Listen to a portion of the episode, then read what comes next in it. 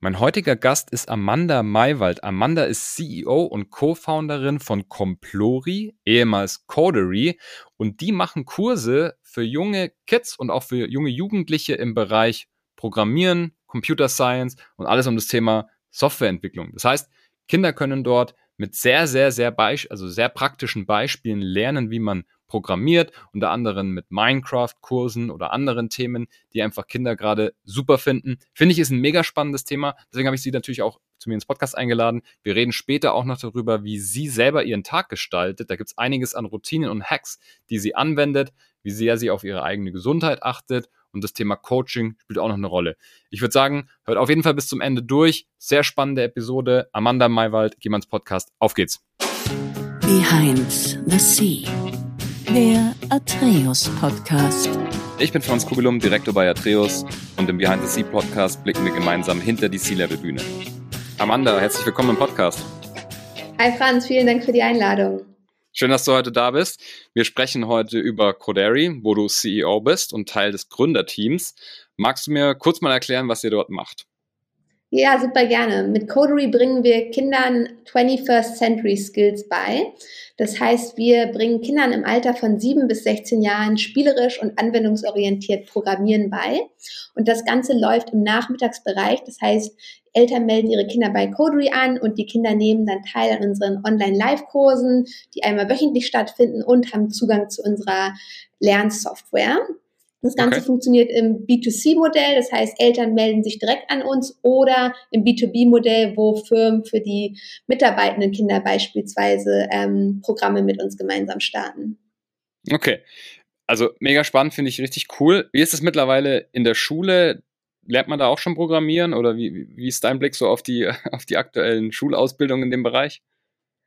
Die, der aktuelle Stand der Schulausbildung im Bereich Informatik war tatsächlich mit einer der Motivationsfaktoren für uns, um Codery zu gründen. Es okay. ist nämlich nach wie vor so, dass in Deutschland, aber auch in Europa Informatik massiv vernachlässigt wird in der Schule. Das heißt, ähm, das ist unabhängig in, in Deutschland abhängig davon, in welchem Bundesland man sich befindet. Ähm, und je nachdem gibt es an manchen Schulen Informatik, an manchen nicht, an manchen für ein Jahr, an manchen verpflichtend, aber bei den wenigsten wirklich eine sinnvolle Informatikausbildung. Okay, und wahrscheinlich auch eher dann so noch so EDV, wie man früher gesagt hat, und weniger richtiges Programmieren, also irgendeine Sprache dann richtig vertiefen, oder? Genau, das ist leider tatsächlich häufig so, dass da die, das Fach auch einfach von Quereinstiegern unterrichtet wird. Ich hatte da selber die Erfahrung in meinem Informatikunterricht an der Schule haben wir Word-Dateien abgetippt, genau. ähm, was dann so medium motivierend war, sage ich mal, und überhaupt nichts mit Programmieren und Informatik zu tun hatte. Okay. Können wir einmal durch so einen Kurs gehen, den ihr macht? Kannst gerne irgendein Beispiel dir aussuchen? Wie, wie heißt der Kurs und, und, und wie ist der aufgebaut? Und was, wie unterscheidet er sich dann und ist dann richtig spannend auch für die Leute? Die, unsere Kurse sind so aufgebaut, dass sie sehr spielerisch und anwendungsorientiert sind und wir die Kinder bei den Themen und Hobbys abholen, die sie ohnehin schon haben, damit sie wirklich motiviert sind, Programmieren zu lernen. Das heißt, wenn wir Kurse neu starten, schauen wir uns immer an, okay, wie können wir es motivieren, wie können wir den Kindern zeigen, dass es Sinn ergibt, Programmieren zu lernen. Mhm. Und das heißt, wir nehmen dann zum Beispiel Themen wie Minecraft, das ist ein Computerspiel, mhm. was wahnsinnig beliebt ist seit Jahren, und bringen dann anhand von Minecraft die Programmiersprache Python bei. Und das funktioniert super gut, weil die Kinder das Spiel schon kennen und dann sehen, aha, mit der Programmiersprache Python kann ich in Minecraft Dinge tun, die ich so nicht tun kann und so total motiviert und engaged sind, dabei zu bleiben. Okay, sehr, sehr cool. Also im Endeffekt was ich sehr, sehr spannend finde, ist, ich habe ja viele Leute auch da, die, die auch schon ein bisschen älter sind und die das irgendwie sich dann so nebenbei beigebracht haben als Kind und die sind da irgendwie drüber gestolpert oder halt super irgendwie, weiß ich nicht, aus Eigenmotivation da reinge reingearbeitet in das Thema. Bei euch ist es ja wirklich dann sehr, sehr zugänglich und man kann, wenn man ein bisschen Interesse hat oder auch die Eltern einen da so vielleicht ein bisschen in die Richtung geben, ist ja oftmals in dem Alter auch noch so, auch mit Sportvereinen etc., kann man sich das dann dort aneignen. Cool, auch mega cool, dass ihr das mit Minecraft macht. Also da, da, habt ihr, glaube ich, einen, einen, guten Nerv getroffen. Sind die Sachen auch, also die sind remote, also ganz normale Kurse, gibt es die auch vor Ort? Also gibt es da dann auch so, weiß ich nicht, Gruppen? Wir bieten unser Programm nur online an. Das heißt, Okay. die Kinder loggen sich auf unserer Lernplattform ein, ähm, haben dann einmal die Woche eine Stunde eine Live-Session in der Gruppe, die von einem von unseren Coaches unterrichtet wird. Und so können wir Kinder in ganz Deutschland erreichen, unabhängig von ihrem Wohnort oder von der Schule, auf die sie gehen, ähm, weil das da ja natürlich auch große Unterschiede gibt. Ne? Manchmal ist man auf einer Schule, die super engagiert ist, da gibt es vielleicht viel Programm, aber bei Mhm. vielen Kindern, da gibt es einfach gar nicht diesen Zugang zu Informatik, weil es das Angebot nicht gibt. Und wie du Mhm. gerade schon gesagt hast, es ist heutzutage nach wie vor so, dass viele Menschen, die im Informatiksektor sind, da irgendwie reingestolpert sind oder sich das selber beigebracht haben als Kind. Und wir wollen das halt skalieren und da sicherstellen, dass das nicht nur die, sagen wir, die Ausnahmekinder sind, die da irgendwie selber reinfinden, sondern dass das ein ganz normales Nachmittagshobby wird, ähnlich wie Mhm. Gitarren spielen. Okay, cool. Meinst du, dass es so wie Gitarren spielen wird oder ist es sogar eher so, dass es fast jeder irgendwie kennen muss? Wie, was glaubst du, ist da so die Zukunft? Ist es dann vielleicht auch eher Low-Code, No-Code? Und ein paar können immer noch programmieren richtig nach Sprache oder glaubst du, dass irgendwann jeder so das spricht, so wie eine zweite Fremdsprache? Also ich glaube ganz fest daran, dass Programmieren im Grunde eine unserer Basiskompetenzen sein muss, Lesen, Schreiben und Rechnen. Okay. Ähm, natürlich sind jetzt No-Code und Low-Code in aller Munde und das ist auch wahnsinnig toll, was man damit machen kann. Aber nichtsdestotrotz ist es wichtig, dass man die Grundlagen versteht. Einerseits natürlich von den Apps, die man, die man täglich nutzt, die Algorithmen, die dahinter stecken und auch einfach dieses logische Denken, was ja hinterm Programmieren steckt. Das heißt, die Kinder, die zu uns kommen, die lernen erstmal die Grundlagen des Programmierens, was sind Variablen, was sind Schleifen und so weiter. Und das wird dann über Woche und Woche anspruchsvoller. Mhm. Aber wir sagen jetzt nicht, hey, wir bilden deinen zwölfjährigen Sohn oder deine zwölfjährige Tochter zur Full-Stack-Entwicklerin ein, sondern wir holen wirklich so die breite Masse ab, komplett ohne Vorkenntnisse. Und äh, viele finden dadurch dann irgendwie den Weg Richtung Informatik. Aber auch wenn das nicht passiert, ist es wahnsinnig hilfreich, einfach weil man ein Grundverständnis hat für die Technologie hinter dem, was unseren Alltag aktuell ja wirklich sehr stark bestimmt. Und es ist ja zum Beispiel auch so, dass wir alle ähm, multiplizieren und dividieren gelernt haben. Jetzt nutzen wir alle irgendwie Taschenrechner oder das Handy. Ähm, aber trotzdem sollte man diese Grundkenntnisse auf jeden Fall haben und das machen wir. Okay, guter Vergleich. Was kostet so ein Kurs ungefähr im Schnitt? Im Schnitt ungefähr 60 Euro im Monat. Dafür hat man dann vier Live-Sessions plus Zugang zu unserer Le- Lernplattform. Je nachdem, ob man dann ein bisschen längeres Package wählt, ist es dann monatlich etwas günstiger. Cool. Okay, super fair. Ja, also mega Thema, finde ich super spannend. Ich mag sowieso diese ganze Disruption der Lernbranche oder der Education-Branche. Das finde ich eh sehr, sehr spannend. Werden wir jetzt mal gucken, wie du da hingekommen bist oder ihr. Ihr seid ja im Team zu dritt, richtig? Genau. Okay, deine Co-Founder sind. Kurz Meine? Co-Founder sind Antonia Schein und Nikolai Bever. Okay. Ähm, gehen wir erstmal in großen Schritten zurück, bevor wir dann herausfinden, wie du die kennengelernt hast und wie sie es alles ergeben hast. Wo bist du aufgewachsen? Ich bin in Berlin aufgewachsen.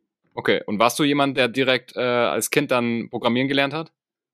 Nee, tatsächlich nicht. Ich bin da über Umwege reingekommen. Äh, Wie gerade schon Okay. erwähnt, woll wollte ich in der Schule Informatik lernen. Mein Vater ist selber Informatiker. Mhm. und bin dann ähm, zum Informatikkurs gegangen und war dann so abgeschreckt davon, dass ich da jede Woche Word-Dateien abtippen muss, Mhm. dass ich das dann nach einem halben Jahr wieder abgewählt habe. Das war freiwillig. Mein Lehrer hat es gar nicht bemerkt. Ich habe immer noch eine Note bekommen, ein halbes Jahr später, weil der selber nur so jedes zweite, dritte Mal selber zum Unterricht erschienen ist. Ähm, das heißt, das war so der erste eher negative äh, Einstieg in die Informatik. Und ich bin dann erst wieder im Studium dazu gekommen, weil ich an der, an der TU Berlin studiert habe, im Bachelor Nachhaltiges Management und dann mehr oder weniger in eine Informatik-Vorlesung reingestolpert bin, das Mhm. super spannend fand und dann mich ähm, zwischen Bachelor und Master und im Master auf Informatik spezialisiert habe. Ah, cool, okay. Also ähm, quasi später erst. Wie ging es dann weiter? Ich meine, du hast dann wahrscheinlich Studium fertig gemacht, schon gemerkt, dass Informatik cool für dich ist. Hast du erst mal selber als Developer gearbeitet oder wie war's? Genau, also ich habe im Studium äh, vier Jahre in einem Startup in Berlin gearbeitet, aber da eher im Bereich Business Development und bin so ähm, das erste Mal wirklich in Kontakt mit dem Thema Gründung und Unternehmertum gekommen und habe dann ähm, auch noch kurz bei der Deutschen Bahn in der App-Entwicklung gearbeitet Mhm. und habe dann auch recht zügig Codery gegründet. Ah, okay, interessant. Ähm, wie war's dann? Also, wie hat sich das ergeben? Habt ihr euch erst kennengelernt und dann zusammen irgendwie gegründet oder hatte jemand die Idee und dann habt ihr euch irgendwie so gefunden? Wie lief das? Wir kannten uns tatsächlich schon recht lange. Antonia und ich haben uns im Bachelorstudium an der TU Berlin kennengelernt und auch Nikolai und ich. Ähm, das Mhm. heißt, wir kannten uns schon seit kennen uns mittlerweile seit über neun Jahren und ähm, haben dann im März 2020 angefangen, an der Idee für Codery zu arbeiten. Okay, cool.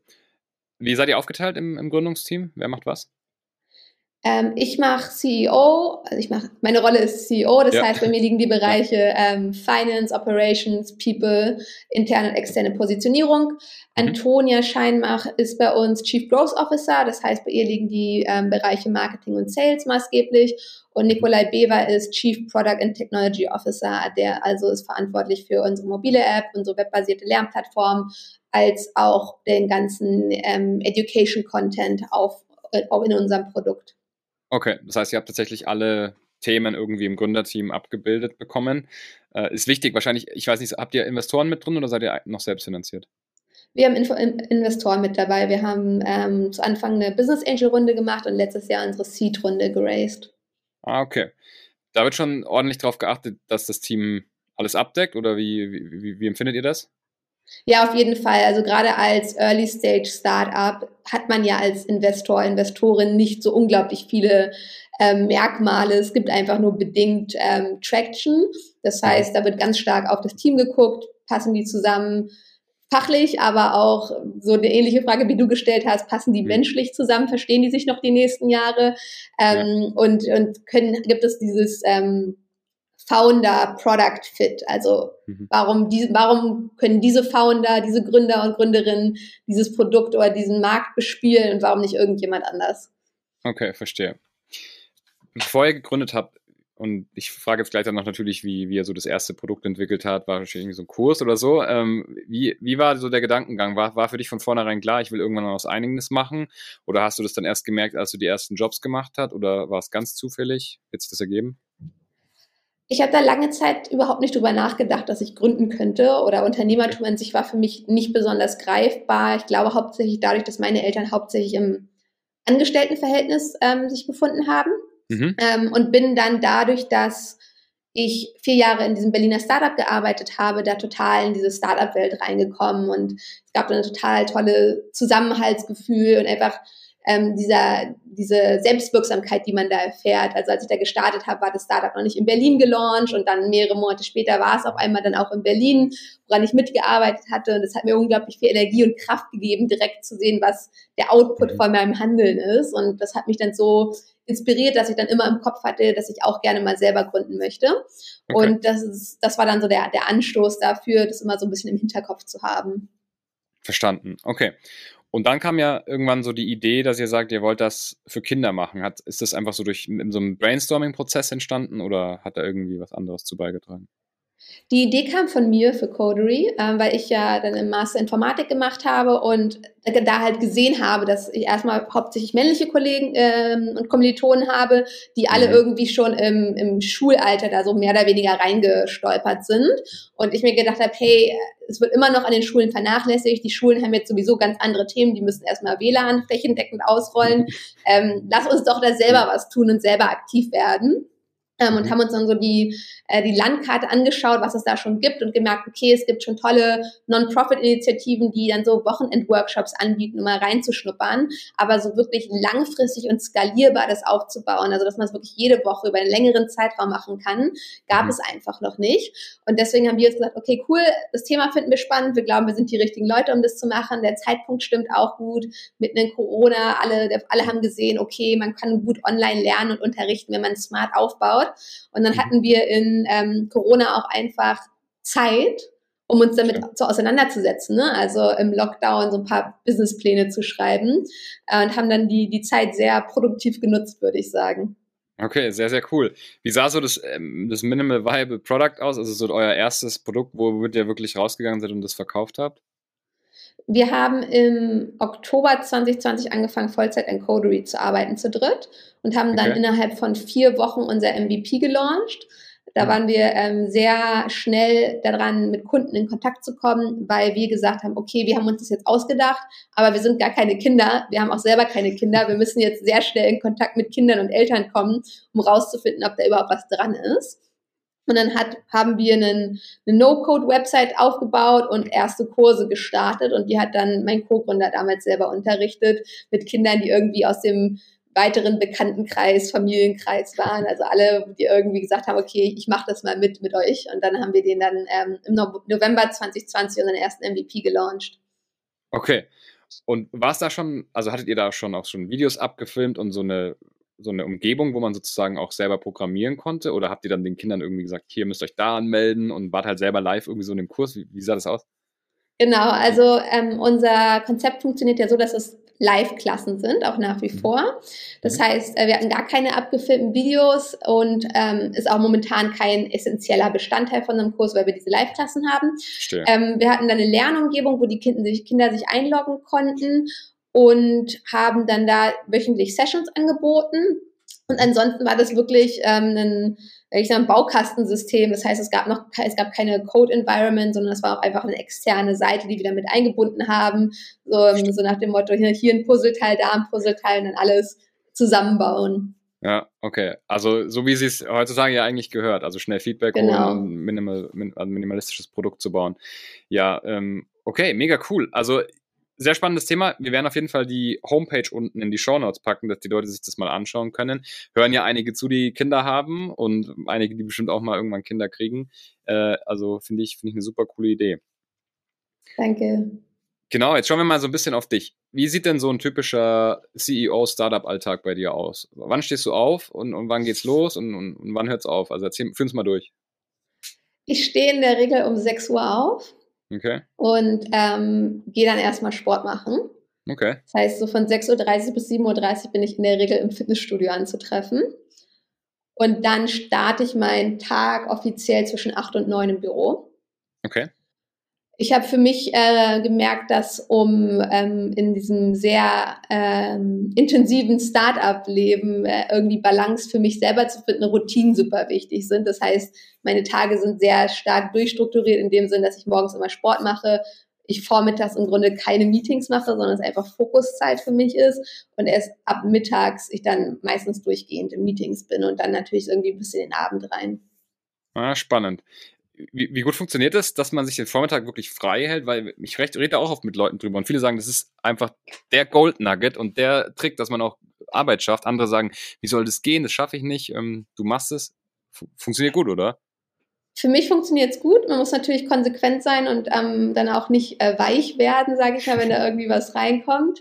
Ja. Ähm, ich habe natürlich als CEO auch äh, absolute Kontrolle über meinen Kalender und kann Meetings dann auch einfach ablehnen, wenn sie da reingelegt werden. Und es ist auch für alle klar, dass ich vormittags nicht in Meetings gehe, außer mhm. wenn hier wirklich ein ganz akutes Feuer brennt. Da muss man das natürlich mal machen, aber mhm. nichts, was in irgendeiner Form Routine ist, wird bei mir vormittags eingeplant. Verstehe, okay. Und Vormittag heißt dann so, also nach dem Lunch, irgendwann so 12, 1 Uhr, danach machst du Meetings, oder? Genau, also ich habe um 12 meistens ein erstes Check-in mit meinem Team. Dadurch, dass wir hybrid aufgestellt sind, sieht man sich ja nicht jeden Tag in Person. Das heißt, wir haben dann mittags immer so einen kurzen 15-minütigen Check-in, dann mache ich Mittag und danach gehen dann meistens die Meetings los. Okay, okay, verstanden. Und wie ist so deine, deine Morgenroutine? Ist die auch so richtig routinär, also dass man so Step by Step hat und du hast immer gleich und immer gleiche Zeit und so weiter? Und, oder wie ist die? Relativ, ja. Also ich habe, ähm, ich gehe fast jeden Tag ins Fitnessstudio. Das heißt, da ist mein Programm ziemlich durchstrukturiert. Ähm, und wenn ich nee, mal nicht ins Fitnessstudio gehe, gehe ich entweder joggen oder mache Yoga. Ähm, das heißt, es gibt da so ein bisschen Abwechslung, damit es nicht langweilig wird. Aber an sich habe ich für mich gemerkt, dass ähm, ich mein, mein Mental Load enorm reduzieren kann, wenn ich einfach möglichst viele Dinge in Routinen einbaue und, mhm. und lebe da so ein bisschen nach der, nach der Devise How you live your days, how you live your life. Mhm. Ja, ja, das ist, das ist ein guter, ein guter Trick. Also wenn man damit auch gut zurechtkommt, manche ist das ja irgendwie psychologisch nicht so ganz deren Ding, dann die können das nicht mit so viel Struktur, aber eigentlich ist ja diese, genau diese Struktur, die dann wieder zur Freiheit führt, ne? also, dass, die dann dazu führt, dass man Genau, ähm, dass du auch nicht jeden Tag neu drüber nachdenken musst, gehe ich jetzt zum Sport, gehe ich nicht zum Sport. Mhm. Aber man muss das natürlich auch irgendwie akzeptieren, dass man dann sehr ähm, ja, sehr stark routinengeprägtes Leben hat. Ich, ich finde es sehr befreiend, weil ich nicht ständig über Dinge neu nachdenken muss. Und als ja, mal im C-Level und als Gründerin ist es ja sowieso so, dass man jeden Tag unglaublich viele Entscheidungen treffen muss und man irgendwann in so ein Thema reinrutscht, ähm, äh, Decision Fatigue, wo man einfach merkt, okay, ich kann einfach keine Entscheidung mehr treffen. Das war jetzt einfach mhm. zu viel. Und wenn ich dann schon so die Grundpfeiler für meinen Tag einfach äh, festgenordet habe, dann habe ich das auf jeden Fall raus aus meinem Pool an Entscheidungen, die ich für den Tag treffen muss. Mhm. Ja, Sehr, sehr cooler Tipp. Jetzt ah, machst du viel Sport, achtest also viel auf physische Gesundheit, sag ich mal. Machst du sonst auch viel für die Gesundheit, irgendwie Ernährung oder solche Sachen? Also ich achte da schon ein bisschen drauf, aber nicht übermäßig. Ich gehe sehr gerne essen ähm, und bin jetzt noch nicht so in dem, also es gibt ja, ähm, sage ich mal, ein Spektrum an, in wie tief man sich da rein äh, finden will, bis hin zu Glukosetrecker tragen und so weiter. Mhm. Ähm, dafür gehe ich viel zu gerne essen. ähm, ja. Ich habe jetzt seit, ich glaube, zweieinhalb Monaten kein Alkohol getrunken, habe im Januar angefangen, einfach weitergemacht und schaue jetzt gerade mal so, wie, wie lange ich darauf noch Lust habe. Aber das ist mehr so ein ähm, ähm, in the flow Projekt mhm. gerade. Okay, interessant. Mich würde mal interessieren, achten eigentlich auch Investoren oder fragen die auch nach eurem persönlichen Wohlbefinden und nach solchen Aspekten oder ist denen einfach nur wichtig, dass die Company funktioniert, die Zahlen stimmen, Rest ist wurscht? Ja, nee, doch, das werden wir schon gefragt. Also ähm, gerade von, von Investoren, mit denen wir jetzt schon länger zusammenarbeiten, ähm, mhm. da fragt man schon mal, wie es sich geht. Wir sind ja auch alle irgendwo Menschen. Ja, klar, absolut. Hast du Coaches oder, oder Mentoren? Ja, auf jeden Fall. Also wir haben uns schon vor einer ganzen Weile angefangen, coachen zu lassen, sowohl als Gründungsteam gemeinsam, aber auch jeder einzeln, mhm. ähm, weil gerade als Startup, das VC gefundet ist und sich in einer enorm schnellen Phase befindet, man einfach als Gründer und Gründerin unglaublich hohes Lernpensum haben muss, um mit der Entwicklung der Firma mitzuhalten. Also wir haben das Unternehmen vor zweieinhalb Jahren zu dritt gegründet. Jetzt sind wir 26 Leute hier im Team plus alle Coaches, die remote für uns arbeiten. Mhm. Ähm, das heißt, ähm, da passiert einfach so viel. Man muss da so agil auch im Kopf bleiben und ständig Dinge neu durchdenken, dass ähm, ich es unglaublich wichtig finde, dass man da sich die Zeit nimmt, um zu reflektieren und sich selber auch zu verbessern, so ein Personal Development ähm, da Zeit reinzustecken. Weil im Endeffekt ist die ist der Erfolg der Firma sehr eng daran gekoppelt, wie gut die Gründer ähm, die Firma managen, die Situation managen, Entscheidungen treffen und so weiter. Okay. Also interessant. Wie, wie, wie, wie ist das Thema persönliche Entwicklung für dich selber? Hast du da wirklich so Zeiten, die du dir vornimmst, wo du halt, weiß ich nicht, Literatur liest oder selber einen Kurs machst? Oder wie, wie packst du das Thema Weiterbildung an? Ich habe, lass mich regelmäßig coachen. Ich arbeite mit einer ganz tollen Coachin seit ein paar Monaten zusammen, wo ich dann auch einfach immer Themen reinbringe, ähm, die mich mhm. gerade beschäftigen. Ähm, das ist als, äh, ich sag mal, so als C-Level und Gründerin auch total wertvoll, einfach so ein Safe Space zu haben, wo man einfach mal nur über seine eigenen Probleme reden kann. ähm, ja. Und ansonsten lese ich sehr viel. Ähm, so Personal Development Bücher, Management Bücher und höre viele Podcasts und das auch eher, würde ich auch so ein bisschen als mein Hobby beschreiben. Das heißt, das okay. passiert dann auch viel am Wochenende und nach abends. Okay, interessant. Machst du irgendwie sowas wie Meditation oder so autogenes Training, solche Sachen? Meditation manchmal, ja, also so in besonders stressigen Phasen, dann wird schon mal die Meditations-App auf dem Handy aufgemacht. Okay. Ähm, nicht, aber nicht ganz so regelmäßig. Was ich schon seit einer ganzen Weile mache, ich würde sagen, so seit einem Dreivierteljahr ist, dass ich ähm, journale, so ein ähm, ah, okay. Gratitude, so ein Sechs-Minuten-Tagebuch führe im Grunde. Mhm. Ähm, weil es einfach find, unglaublich hilft, so das Gehirn umzupolen, auf die positiven Dinge zu schauen, weil es natürlich viele Wins auch gibt, aber auch viele Lows. Äh, ich vergleiche das immer mit so einer Achterbahn, ne, wo man innerhalb von einem Tag irgendwie dreimal hoch und dreimal runter geht. Und da finde ich so, sich einfach am, morgens und abends kurz hinzusetzen und ein bisschen auf die positiven Dinge des Gehirns umzupolen, äh, ist so ein super, also super Self-Hack, weil unser Gehirn ja evolutionär so aufgebaut ist, immer über Probleme und negative Dinge nachzudenken und ähm, mir da ein bisschen Zeit zu nehmen und über die Wins nachzudenken, mhm. ist da unglaublich wertvoll. Mhm, sehr guter Tipp. Ja, apropos Tipp. Wir, wir kommen schon langsam so ein bisschen ans, ans Ende vom Podcast, aber was sind denn so deine Top-Tipps für Leute, die, sag ich mal, in einer ähnlichen Situation vielleicht wie du stecken? Die sind noch jung, möchten vielleicht gründen, sind vielleicht auch in der, in der, in der Tech-Branche unterwegs, ähm, vielleicht auch in der Education-Branche oder auch irgendwie so im, im, Coding. Was würdest du jetzt rückblickend auf das, was du jetzt schon die letzten Jahre und, und länger erfahren hast, so als Tipps weitergeben? Mhm. Tipps, um zu gründen, ähm, gibt es, glaube ich, sehr viele. Und ähm, ich glaube, da muss man auch immer so ein bisschen gucken, was passt auf einen persönlich, mhm. weil äh, natürlich jeder irgendwelche anderen Tipps zu geben hat. Ähm, ich finde es wichtig, ab einem gewissen Punkt den Sprung zu wagen. Man kann unglaublich lange theoretische Dinge von A nach B schieben und mhm. Pläne aufschreiben, aber man muss halt irgendwann den Punkt finden, wo man abspringt und dann sagt, okay, jetzt probiere ich es mal und ich gebe mir jetzt so lange Zeit, um zu gucken, was dabei rauskommt. Ähm, ich glaube, das hängt gerade in Deutschland, dass viele sagen, ah ja, ich habe eine ganz tolle Idee, aber ich habe nie was draus gemacht. Und im Endeffekt sind es ja immer die Dinge, die man später bereut, die man nicht gemacht hat, als die, die man ausprobiert hat. Also wirklich diesen, diesen Sprung wagen und es einfach mal zu probieren. Mhm. Ähm, und dann ist der andere, ein anderer Tipp auch zu gucken, mit wem man sich umgibt und von wem man sich Rat und Tipp hol, Tipps holt, weil da auch viel, wenn man mit anderen Leuten redet, gerade am Anfang und Deutschland auch nicht so ein sehr gründerfokussiertes Land ist, dass man da echt gucken muss, dass man auch irgendwie eine Peer Group findet, die ein ähnliches Mindset hat und auch was aufbauen möchte und gestalterisch mhm. tätig sein möchte, weil es halt auch viele Menschen gibt, die wenn man, sag ich mal, nicht so den klassischen Weg geht von, ich mache jetzt eine Ausbildung oder ein Studium und dann mache ich ein paar Praktikas und dann gehe ich vielleicht äh, fange ich irgendwo an im Unternehmen, dann mache ich das ja. drei, vier Jahre, dann wechsle ich wieder.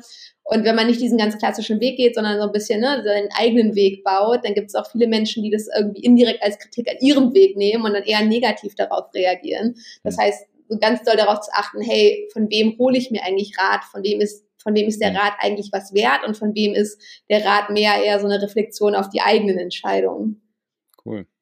Sehr, sehr gute Tipps. Zwei sehr, sehr gute ähm, Tipps. Genau. Vielleicht jetzt noch an eure Zielgruppe, das war jetzt meine Zielgruppe, jetzt nochmal eure, vielleicht Eltern da draußen oder, oder junge Jugendliche. Was empfiehlst du denen denn, vielleicht auch, warum es unbedingt, also warum es sinnvoll ist, Coden zu lernen? Ja, also ich denke, Coden sollte ne, wie eine Fremdsprache behandelt werden. Also Englisch lernen und danach nächste Fremdsprache ähm, sollte eine Programmiersprache sein, einfach weil Programmieren eine der fünf wichtigsten Jobskills ist. Ähm, unabhängig davon, ob man jetzt selber Entwicklerin wird, ähm, ist es super hilfreich, egal was man tut. Und wenn man ähm, da erstmal reinschaut, merkt man ja auch, ob man es gut findet oder nicht. Aber dem Ganzen erstmal eine Chance zu geben, und dann ein bisschen reinzuschnuppern und zu merken, hey, das ist eigentlich spannend. Das ist nämlich kein Nerd-Thema und kein Thema, was irgendwie nur ähm, ne, die, die Weirdos im Keller machen, sondern es ist ein wahnsinnig spannendes und mental forderndes Thema, wo man unsere Gesellschaft mitgestalten kann. Ne? Die Apps entwickeln, die wir nutzen, die Websites entwickeln, die wir nutzen. Und nur wenn die, die Menschen, die diese ähm, Produkte entwickeln, auch divers sind, sind diese Produkte halt auch nachher für eine diverse mhm. Zielgruppe gemacht. Und gerade so große Themen wie Digitalisierung und Klimakrise, die kriegen wir alle gesellschaftlich auch nur geregelt, wenn wir die genügend Menschen haben, die es schaffen, diese IT-Skills auf die Straße zu bringen. Ne? Aktuell muss man für einen Antrag für einen Windrad 15 Aktenordner ein, einreichen bei der Behörde. Das heißt, wir haben massiven Nachstand, was Digitalisierung angeht. Und da brauchen wir jetzt einfach ganz dringend den Nachwuchs, der reinkommt ähm, und damit anpackt und ähm, das Ganze einfach mal anfängt im Jugend- und im Kindes- und Jugendalter, wo sich diese Interessen gerade bilden. Das ist eigentlich die spannendste Phase, dann da reinzuschnuppern, weil das ja auch die Phase ist, wo man sein Kind irgendwie zu verschiedenen Hobbys schickt, verschiedene Dinge ausprobieren lässt und da einfach noch so ein, weiteres den Fächern ein bisschen weiter aufmachen und auch Informatik und Programmieren in die Palette anzubieten, ist, glaube ich, ganz wichtig. Cool. Sehr, sehr, sehr, sehr wichtige Punkte und, und, und, und cooler Appell. Lassen wir so stehen. Hey, immer noch drei Fragen zum Schluss. Die sind in den aktuellen Folgen noch nicht mit drin. Das ist noch ein recht neues Format und deswegen spontan antworten. Was wolltest du mal werden, als du Kind warst? Als ich Kind war, wollte ich mal Bäuerin werden und dann habe ich gemerkt, dass man unglaublich früh aufstehen muss. Ähm, und dann habe ich diese Idee wieder verworfen. Aber ich fand die Vorstellung ganz toll, ganz viele Tiere zu haben. Okay, ja. Du, du stehst ja recht früh auf, also könntest du. Ja, inzwischen schon. Ja, inzwischen würde es mir nicht mehr so schwer fallen, glaube ich. Ja. Ist, glaube ich, auch sehr routinär, der Job, würde ich sagen. Da gibt es immer ähnliche ich Sachen. auch, ja, ja. Kannst ja mal überlegen. Ähm, was darf auf keiner guten Party fehlen? Aperol Spritz. Sehr gut. Dann komm nach München. Hier gibt es äh, literweise davon. Sehr gut. Ähm, wie kann man dich äh, erreichen, wenn man mit dir in Austausch gehen möchte? Am besten äh, über LinkedIn und dann mit einer kurzen Nachricht, warum und dass ich nicht direkt äh, mit Sales-Nachrichten äh, vollgeschrieben werde. Also wenn da eine nette, ein netter Einzeiler drin steht, dann erwischt man mich da auch sehr gut ähm, als Person. Top. Linken wir natürlich. Wir linken einmal eure Seite und natürlich auch deinen LinkedIn und was sonst noch alles, äh, sag ich mal, zu guten Sachen von euch führt. Hey, vielen lieben Dank. Das hat super viel Spaß gemacht. Super offenes Gespräch und ich habe ich hab selber viel gelernt und ich glaube, jeder, der zugehört hat, hat auch viel gelernt. Super, hat mich sehr gefreut, Franz. Klasse.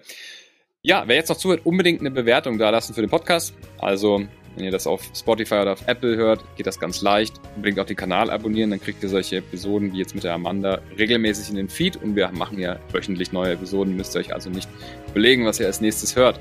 Ja, der Podcast wird von Atreus präsentiert, also rund um das Thema Interim Management und Executive Search. Gerne mal auf unsere Seite gehen oder einfach mir schreiben, dann können wir auch direkt in den Austausch gehen.